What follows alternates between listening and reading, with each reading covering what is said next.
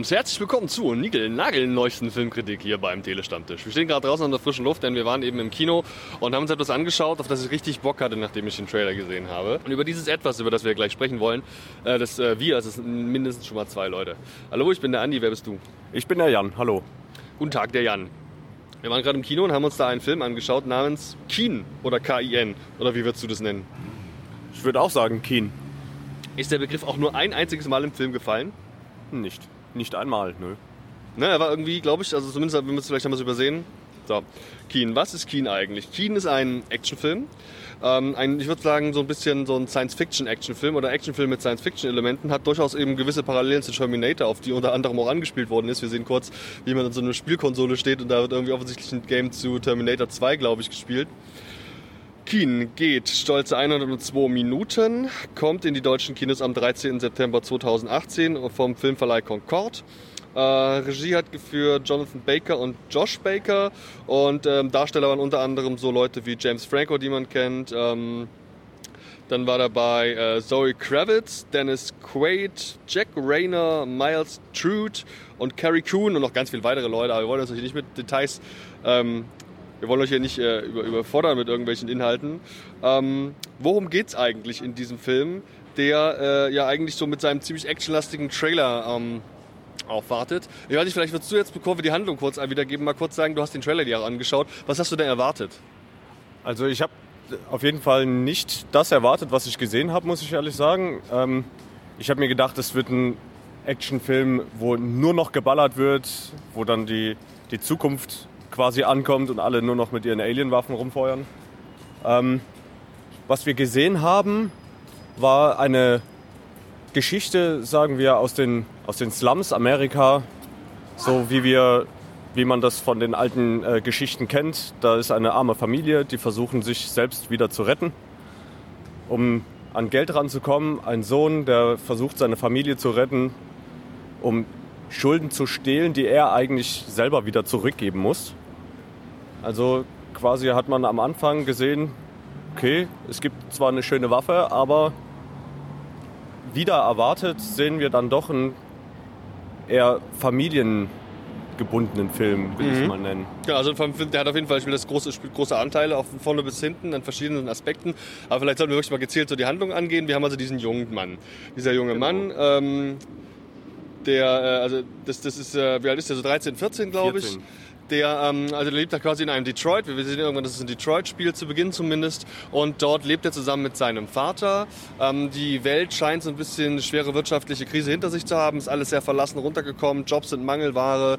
Ähm, es scheinen, also wir wissen zumindest, dass die Frau des Hauses bzw. die Mutter äh, tot ist. Wir wissen auch, dass er, der ähm, schwarze Junge, wahrscheinlich adoptiert worden ist. So viel ist dann auch recht früh klar. Ja, und er schlägt sich durchs Leben. Also von der Schule ist er gerade geflogen, weil er sich daneben benommen hat. Und es äh, ist jetzt damit beschäftigt, in verlassenen Gebäude, äh, Gebäuden und in Ruinen da die Kupferkabel aus der Wand zu reißen, die auf dem Schrottplatz zu verticken, um sich einfach ein paar Euro nebenbei zu verdienen. Das hat sie ja schon gemeint. Und dann mhm. findet er eines Tages ziemlich unverhofft ähm, in einem dieser Häuser eine Waffe. Das sieht ein bisschen aus wie bei Halo, so ein ganz klassisches Metallding. Ja, so ein brettmäßiges Ding, was dann future-mäßig auseinandergeht und mehrere Feuermodi hat, wie man dann irgendwann sieht. Eine sehr interessante kleine Geschichte, würde ich mal sagen, so diese Waffe da. Könnte direkt hier aus diesem ähm, Blizzard-Spiel sein. Wie heißt das? Äh, StarCraft. Nee, nee, ja, ah, daraus, ne, klar. Und hier dieser aktuelle. Äh, Overwatch. Äh, Overwatch, könnte direkt aus Overwatch das sein. Das könnte tatsächlich direkt mit den verschiedenen Feuermodis würden mir sogar ein paar Fähigkeiten zu einfallen, ja. und ähm, um es kurz zu machen, wir wollen ja auch nicht so viel wegspoilern. Im Endeffekt ist es so, dass jetzt noch der Bruder auf den Plan tritt. Der Bruder, Bruder der ältere Bruder und auch wirklich ähm, leibliche Sohn des Vaters ähm, tritt eben auf den Plan, war länger im Knast und ähm, hat ein Problem. Er schuldet nämlich ähm, dem von James Franco ges äh, gespielten Bösewicht, schuldet er einfach noch ein bisschen äh, ja, Kohle, 60.000 wahrscheinlich Dollar. Und ähm, ja, es gibt also eine Reiberei, es gibt ein ziemliches Hin- und Hergeschieße und es gibt irgendwann den Moment, wo sie quasi fliehen. Ähm, der, äh, quasi die beiden Brüder, Halbbrüder vermutlich, oder eben adoptierte Brüder, wie auch immer man das jetzt nennen möchte, die fliehen quasi, es gibt einen Roadtrip ohne ihren Vater, fliehen die vor diesem Bösewicht quer durch die Staaten und äh, versuchen dabei zu überleben. Ähm, sie haben auch eine ganze Menge Kohle am Start aus einem Raubüberfall, der noch in Detroit stattgefunden hat. Und ja, wie das halt eben so ist, äh, mit der Kohle, die hauen sie ordentlich auf den Kopf. Ja, sind zum Beispiel auch in einem Stripclub eines Tages, wo die dann auch eine junge Frau aufgabeln. Ähm, frage mich jetzt nicht, wie der Name ist, aber auf jeden Fall ist sie quasi die Hälfte des Films mit am Start. Genau von ihr Zoe Kravitz gespielt ist es eben, äh, die junge Frau. Ja, ähm, das sind so, glaube ich, die wichtigsten Charaktere. Der, der, Bösewicht, die beiden Jungs und die Zoe und der Vater. Vielleicht kannst du mal so ein bisschen was dazu sagen, wie die dir so im Einzelnen gefallen haben oder ob es irgendwas gibt, was du positiv oder negativ, was dir da so aufgefallen ist. Ja, äh, positive Sachen. Positive Sachen. Zum Beispiel zum Sohn, der im Knast war und jemanden, einem Bösewicht wahrscheinlich von irgendwelchen Knastangelegenheiten viel, viel Geld schuldet und dann einfach nur versucht, seine Familie zu retten.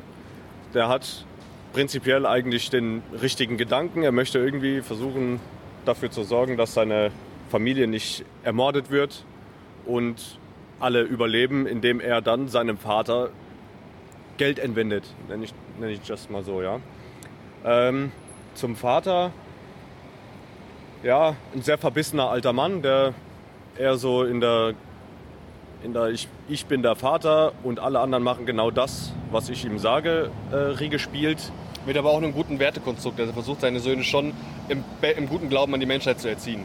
Trotz der schweren Bedingungen, in denen sie da eben auch leben. Genau, äh, trotz dessen, dass sein Sohn im Gefängnis war, nimmt er ihn dann doch tatsächlich wieder auf, obwohl es ihm nicht so sehr passt, dass er, auf, äh, dass er ihn aufnimmt weil er ja durch Diebstahl im Knast war, was dem Vater nicht so gefällt, weil das gegen seine Prinzipien geht. Also man nimmt niemandem was, er ist sogar gegen das Kabelklauen seines anderen Sohnes und will sich da entschuldigen und alles. Ein sehr positiver Mann, das zum kurzen Auf Auftritt von ihm, der ja dann irgendwann nicht mehr so lang war. Ja, dann zu der jungen Dame, die dann mit dazu gestoßen ist, prinzipiell auch von ihren Eltern geschlagen, als kleines Kind schon, nennen wir es, vergewaltigt worden, äh, physisch. Und ja, ihre Einstellung ist eigentlich eine sehr positive zu den zwei Jungs. Sie will auch eigentlich nichts Schlechtes tun, sie will sie nicht ausrauben. Prinzipiell hat sie nur festgestellt, oh, die zwei, die bringen mich jetzt hier aus meiner schrecklichen Situation raus und sind vielleicht der Schlüssel dazu, dann doch mal wieder in einen nennen wir es, positives Leben zu gehen. Dann zu dem Junge.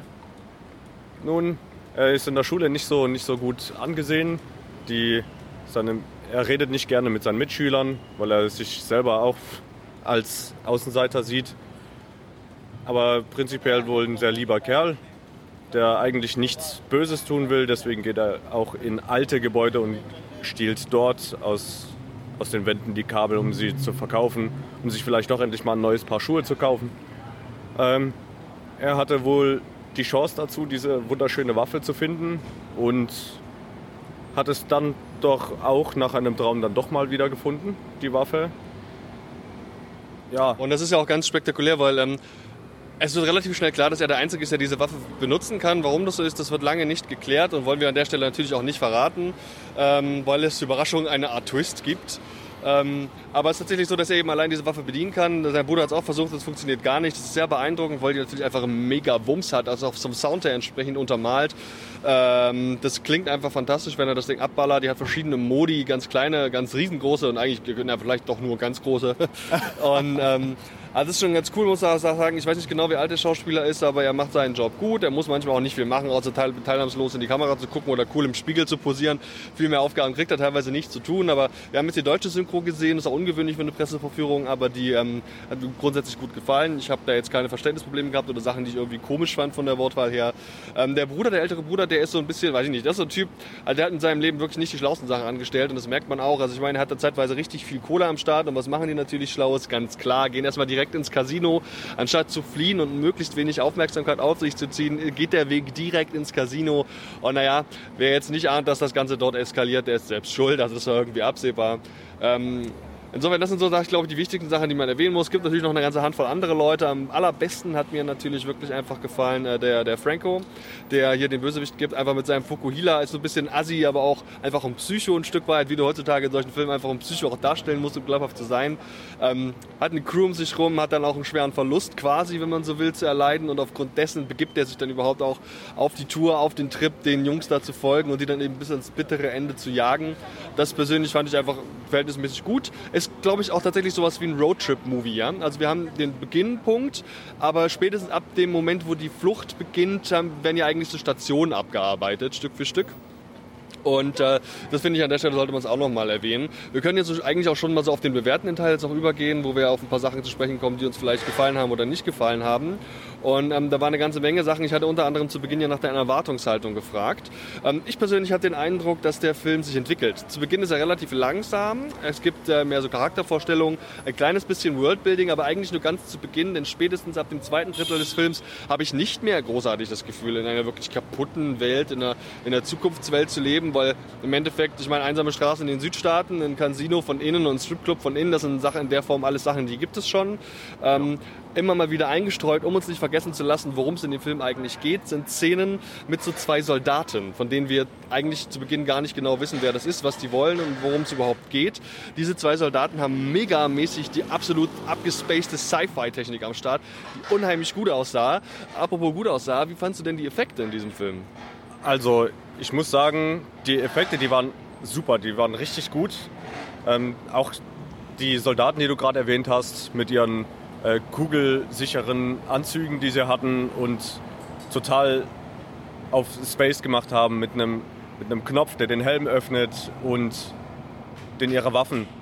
Du nimmst eine Waffe in die Hand, du hast keine Visiereinrichtung, du nimmst die Waffe nach oben und plötzlich kommt durch Technik, sagen wir durch irgendwelche Lichttechnik, kommen dann Visiere mit unterschiedlichen Entfernungseinstellungen und wahrscheinlich auch mit jedem Feuermodi eine andere. Und das ist schon mal an der Waffe selbst eine super geile.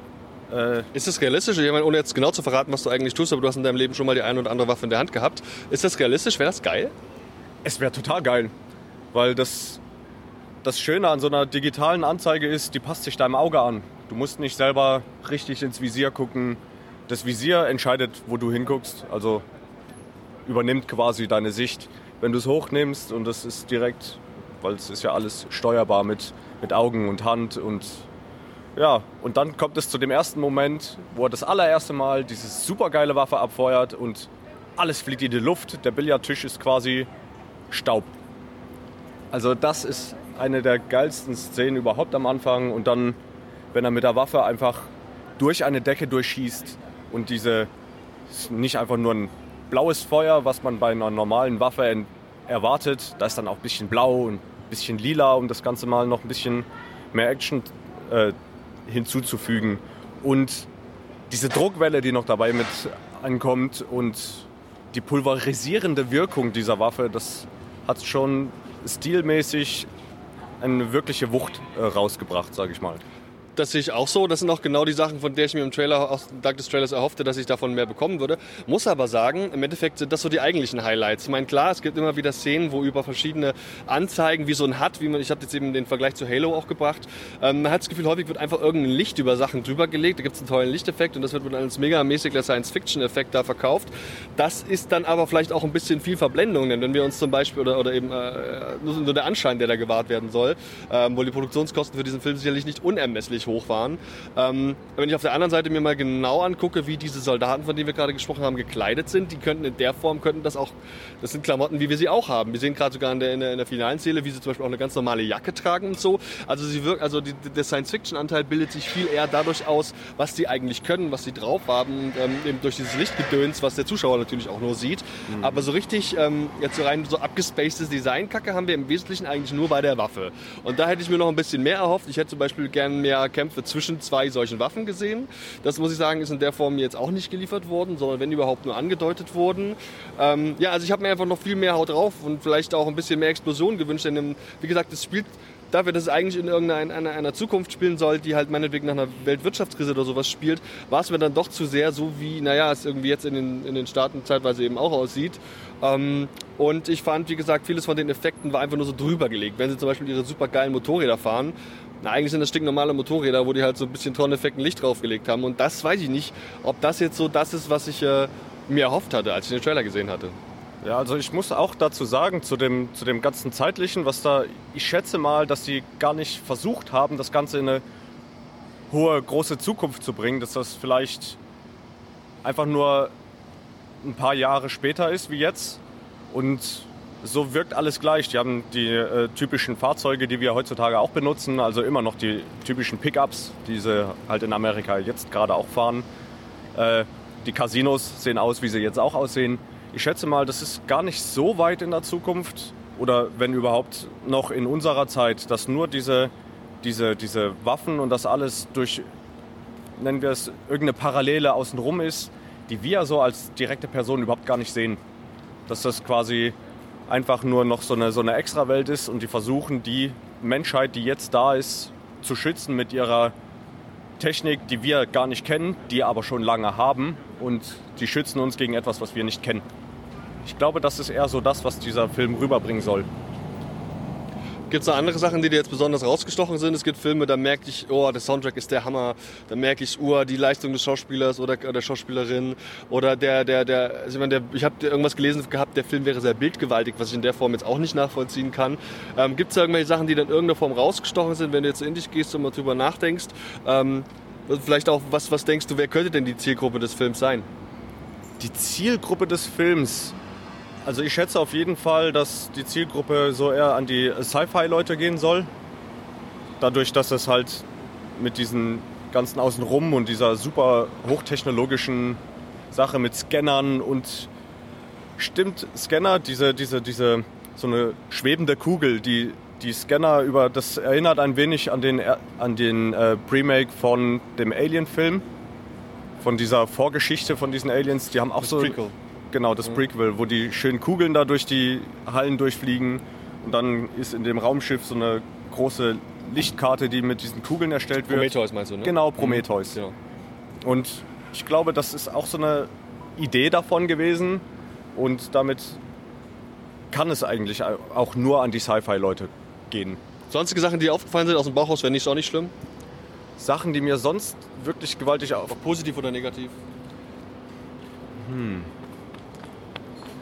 Die Idee von seinem Bruder mit den Schuhen, die hat mir sehr gut gefallen. Also der Hauptcharakter, dieser kleine schwarze Junge, wie er schon äh, gesagt hat, der hat sehr abgetragene Schuhe und versucht auch mit seiner äh, Kupfergeschichte, Kabelklauen, versucht er sich selber neue Schuhe zu holen. Das ist seinem großen Bruder aufgefallen und er hat gesagt, pass mal auf, ich habe hier ein paar Chucks noch irgendwo, die kannst du haben. Und im Laufe des Films, ein bisschen später, bekommt er tatsächlich die Chucks von seinem Bruder geschenkt. Das finde ich sehr gut. Ich bin ja auch sehr so familienmäßig angehaucht, sage ich mal. Der Junge heißt übrigens Eli. Wir haben den Namen Eli, glaube ich, noch nicht einmal benutzt. Das wollte ich an der Stelle mal nicht verpasst wissen. Ähm, denn der hat ja auch, wie gesagt, einen Namen. Er ist nicht einfach nur der kleine schwarze Junge. ähm, ja, genau, da würde ich sagen, kommen wir vielleicht auch vielleicht zum Fazit. Ähm, bei uns ist es beim Telestammtisch üblich, dass wir so Richtungswerte geben, also quasi auch Punkte vergeben. Zwischen 0 und 5 Punkten. 0 ist absolute Desaster und 5 ist eben so das absolute Meisterwerk. Ich würde mich da mal kurz vordrängeln und mal kurz mein Fazit ziehen. Ich persönlich fand den Film gut, fand den unterhaltsam, finde allerdings, dass es ein Film ist, den man in dieser Form auch komplett zu Hause gucken kann. Der äh, ist, es ist nicht nötig, den im Kino zu sehen.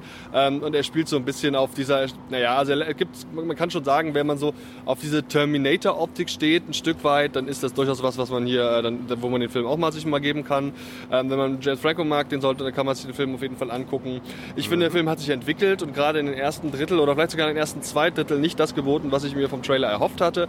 Das bekam ich erst im Ende, ähm, was ja auch, auch so ein bisschen wie also man kriegt einfach den Eindruck, der äh, im Zentrum steht diese Waffe, damit wollte man irgendeine Geschichte erzählen, das hat man dann auch getan. Und im Endeffekt ähm, musste das Ganze dann zu einem Finale, Finale gebracht werden, was dann ja am Ende auch kommt, äh, mit den ganzen ähm, Action-Einlagen, die ich von dem Film dann auch irgendwie erwartet habe. Sie kommen dann immerhin dann schon im Finale. Und ähm, also es ist bei weitem kein Meisterwerk. Ich fand ihn aber fluffig und unterhaltsam. Würde sowas wie ja, dreieinhalb Sterne geben wollen, weil ich ähm, da durchaus noch Potenzial sehe. Es gibt ja durchaus auch noch Möglichkeiten, die, den Film fortzusetzen. Da ist also durchaus ein gewisses Potenzial noch da. Und ähm, kann mir das auch sehr gut vorstellen, dann aber mit einem deutlich größeren Budget. Wie hat er dir denn gefallen? Wie viele Punkte würdest du vergeben? Ja, also ich glaube, ich bin mit deinen dreieinhalb Punkten auch sehr ein, einverstanden, muss ich sagen.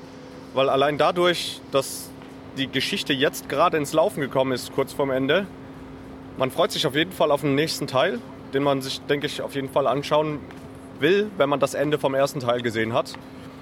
Wäre jetzt dieser, dieser Plot-Twist nicht gekommen am Ende, das, was wir dann gesehen haben, dann wäre ein zweiter Teil gar nicht sehenswert, weil du es würde was fehlen. Du weißt nicht, wo kommt die Technik her und das, damit locken die jetzt für den nächsten Teil. Und deswegen ich finde auch, ein bisschen mehr Details wären schön. Aber jetzt dadurch, dass man weiß, dass im nächsten Teil auf jeden Fall die Details kommen, ist es gut. Und mit den, mit den dreieinhalb Punkten, das kommt auf jeden Fall. Man, man vermisst ein bisschen was, aber so ist ein sehr fluffiger Film und ich denke, das wird so sehr gut bewertet sein. So. Ja, man vergisst ein bisschen was ja wirklich, also ich habe es ja eben schon mal angedeutet, diese Szenen mit, dem Soldat, mit den Soldaten, die immer dann mal wieder, die sich quasi auf die Suche nach der Waffe begeben. Deswegen muss man immer sagen, die Soldaten sind hinter den beiden Brüdern hinterher, weil sie diese Waffe eigentlich haben wollen und die aufspüren wollen. Und es wirkt, also wirkt, wirkt die ersten zwei Drittel des Films wirkt es völlig unnötig, weil es so gut wie nichts mit dem anderen Film zu tun hat. Ja, okay, die jagen die Waffe und der Junge hat die Waffe, aber eigentlich hätte man auch eine Geschichte mit der Waffe und dem Jungen erzählen können. Dass da diese Soldaten hinterher sind, das ergibt irgendwie erst in den, letzten Teilen des Films Sinn und eröffnet dann auch diese Möglichkeit zur Fortführung. Ähm, so, also ich meine, ich hätte, ich echt lange das Gefühl, quasi zwei verschiedene Filme zu sehen. Äh, genau, das sind noch so ein paar Worte von mir. Ja, genau, das trifft das auch ganz gut, ja. Jan, ich danke dir vielmals für deine Zeit und dass du äh, mit uns heute ein bisschen gequatscht hast über Kin, ein Film, der äh, schon bald in die deutschen Kinos kommt. Ähm, ich würde mich freuen, wenn ihr das Ganze hier noch ein bisschen kommentiert. Ihr kennt das, Facebook, Twitter, Instagram, da habt ihr die Möglichkeit, da in den äh, entsprechenden Beitrag da also einen Kommentar zu hinterlassen. Ihr wisst, ich lade den ganzen Spaß ja eben auch auf YouTube hoch, da könnt ihr auch was in die Kommentarfunktion ballern, wenn ihr das möchtet. Aber im klassischen Sinne ist das hier eben ein Audiopodcast, den ihr euch natürlich runterladen könnt. Das heißt also beim Podcast-Verzeichnis eures Vertrauens sucht ihr einfach mal den Telestammtisch, das könnte unter anderem anderem iTunes sein und hört euch den Spaß da an. Und wenn euch das alles viel zu kompliziert ist, dann öffnet einfach Spotify, gebt Telestammtisch dort ein und hört da mal rein. Ich würde mich freuen, wenn ihr Feedback hinterlasst und vielleicht auch schon beim nächsten Mal wieder reinhört. Vielen Dank, Jan. Bis zum nächsten Mal. Ciao. Ciao.